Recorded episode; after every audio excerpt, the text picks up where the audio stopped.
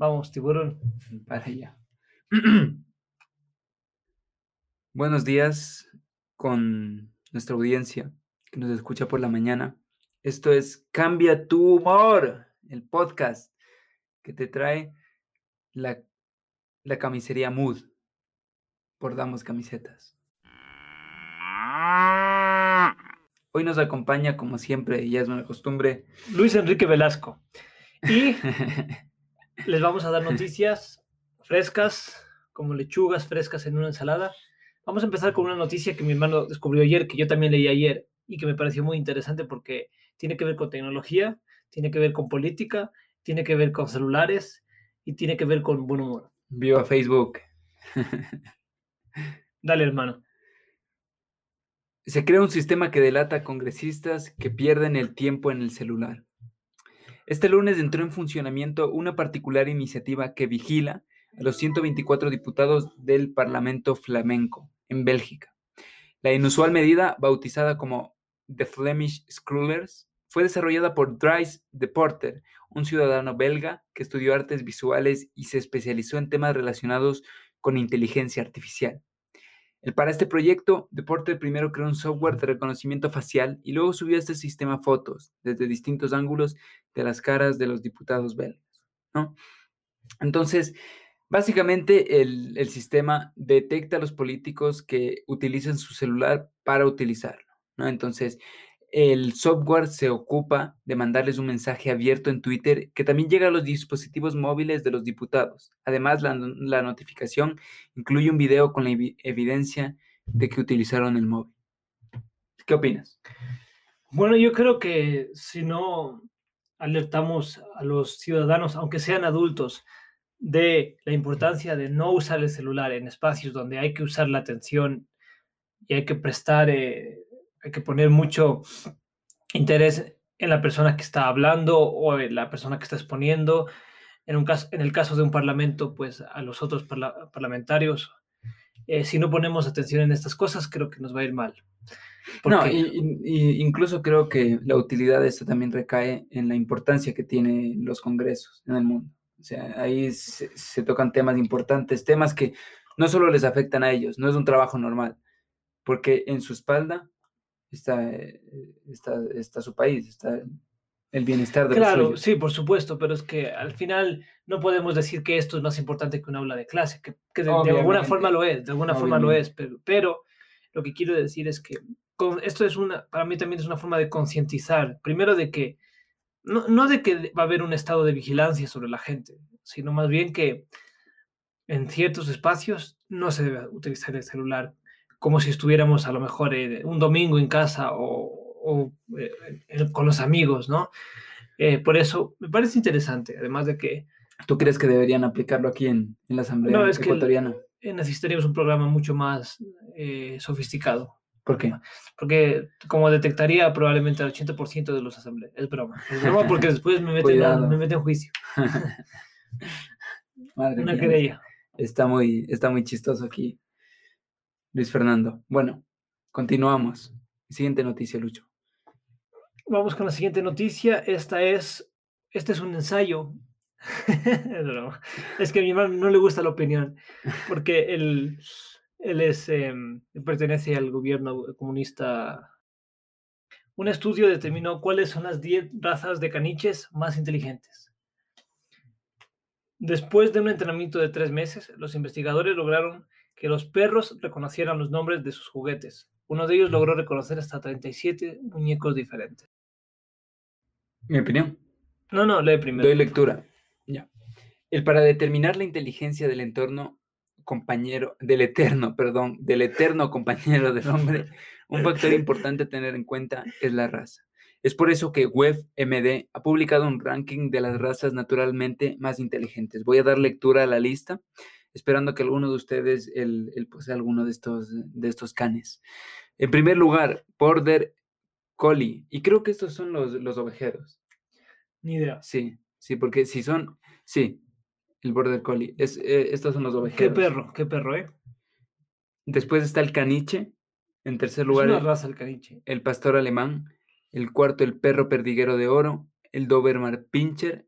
El pastor de Shetland labrador retriever, el papillon, rottweiler y el perro ganadero australiano. Dice que el Border Collie, que también es el protagonista de un nuevo estudio recién publicado en otra revista, encontró que si bien la grande, la mayoría de los perros tiene dificultades para aprender los nombres de objetos, cuando se prueban en condiciones estrictamente controladas, un puñado de perros dotados aprenden múltiples nombres de juguetes aparentemente sin esfuerzo. Bueno, creo que no hay que, no hay que leer mucho más. Eh, yo, siempre he creído que los perros son muy inteligentes. Pero, pero no todos. Sí, a, ver, tampoco es que aquí dice que haya una brecha tremenda, ¿no? No es que un perro... No, no, no, pero es que... La brecha no es tremenda. Es, es significativa, a lo mejor es, existe, pero no es tremenda. O sea... ¿El tú crees que cualquier perro con suficiente entrenamiento él podría trabajar en los aeropuertos, por ejemplo? No sé si trabajar en los aeropuertos, pero con suficiente entrenamiento sí podría hacer ciertas actividades. entonces creo que ahí se encuentra la brecha. Hay perros que pero pueden eso no es una brecha, o sea, también es por sus capacidades. O sea, pero, no sí, pero, es, no tiene una brecha en las capacidades. Pero no tiene que ver con, con la con, la inteligencia. Con la inteligencia, sino también con sus capacidades. Lo que digo es que, por ejemplo, un chihuahua no va, por, no, no va a ir a un aeropuerto. ¿Por qué? Porque es más pequeño, o sea, tiene sus, sus sistemas. No, no, no, pero, pero yo no me refiero al, digamos, a la anatomía física, sino a su inteligencia para aprender los olores, por ejemplo, de un, un, un tipo de droga.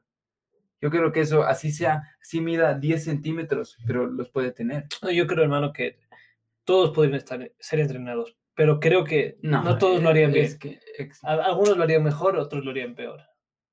Ya, pero y ahí recae la brecha de la Pero es que la brecha, la, brecha es, eh, una brecha es un término grande, o sea, es un término para decir que las cosas son muy distintas. Yo sí creo que, que, que, es muy distinto. Bueno. Yo considero que es muy distinto. Tendríamos que leer todo el artículo. Pero bueno, seguimos con la siguiente noticia, Luis. Luis. Es que también depende, porque este estudio, antes de acabar, eh, dice que utilizaron un tiempo para hacer este, este entrenamiento a los perros. ¿Qué pasa si se extiende este tiempo? Si los perros que no aprendieron tanto aprenden durante un año. O sea, puede ser que después de ese año tengan las mismas capacidades, es decir, necesiten más tiempo para hacer lo mismo que otro perro. Entonces, no, sí, sí, como dice, hay perros más inteligentes que otros, pero tampoco podemos decir que hay perros que solo, solo este perro puede hacer esta tarea. Creo que es, igual con los humanos, o sea, no podemos eh, desprestigiar ¿no? las habilidades de un perro, de un cano. Seguimos con la siguiente noticia. A ver, a ver. La siguiente noticia nos habla de, desde el Festival de Cannes que se está celebrando estos días, ojo los cineastas, ojo que vienen novedades, la cineasta que es una de las, eh, es uno de los íconos más importantes del cine del anterior siglo, pero también de este, dio una serie, dio, un eh, discurso frente a todos los... Eh, en una de las galas más importantes donde se entregan los premios honoríficos, la actriz Judy Foster dio un discurso frente a muchísimos cineastas nuevos y frente a muchísimos cineastas reconocidos y dijo lo siguiente. Este es el momento preciso. Si no es ahora, ¿cuándo? Esta es la propuesta irrefutable de la mujer, con su francés impecable aprendido en la Sorbona.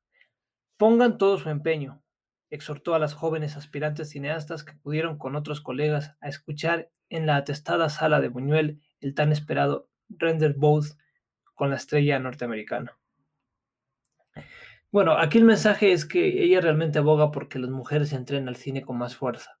Mujeres. Eh, sí, sí, ah, ella hace énfasis en las mujeres porque creo que hemos visto una industria que está muy, está muy llena, está copada por eh, eh, productores, actores, masculinos. cineastas masculinos y creo que eso debe cambiar. A mí me parece que está muy bien que diga eso ella porque es una realidad latente. Y es la oportunidad. A, mí me gustan mucho, mucho las películas de, de, todo tipo y creo que es, cierto, ¿no? Las mujeres a veces quedan relegadas a un plano eh, secundario y hay muy pocas eh, mujeres directoras. De hecho, el 10% de las películas que yo he visto son de mujeres directoras. Por eso me alegro que ella haga este llamamiento tan importante. Em, ella se hizo, esta, esta actriz se hizo famosa por su papel en Taxi Driver, luego por películas como El silencio de los corderos, apareció en películas también como eh, Bueno, yo no recuerdo lo siento, pero, pero de momento Se recuerdo. nos cayó un ídolo. ¿Y qué opinas tú? Siempre creo que llamar a la inclusión es bueno y cuando lo hacen grandes celebridades o grandes influencers dentro de su ámbito, eh, es mucho mejor porque, porque al fin y al cabo utilizan ese poder mediático que tienen para, para hacer llamamientos, para llamar a la inclusión, para llamar a la diversidad. Y el mundo debe ser inclusivo, debe ser justo. Debe ser justo. Y, y perdón que levante la voz, pero es que me emociona hablar de esto. Hasta aquí hemos llegado con Cambia tu humor, episodio número 14, Cambia tu humor número 10. Nos estaremos viendo la próxima semana. Les mando un abrazo. Desde aquí, Luis Fernando. Cambien su humor.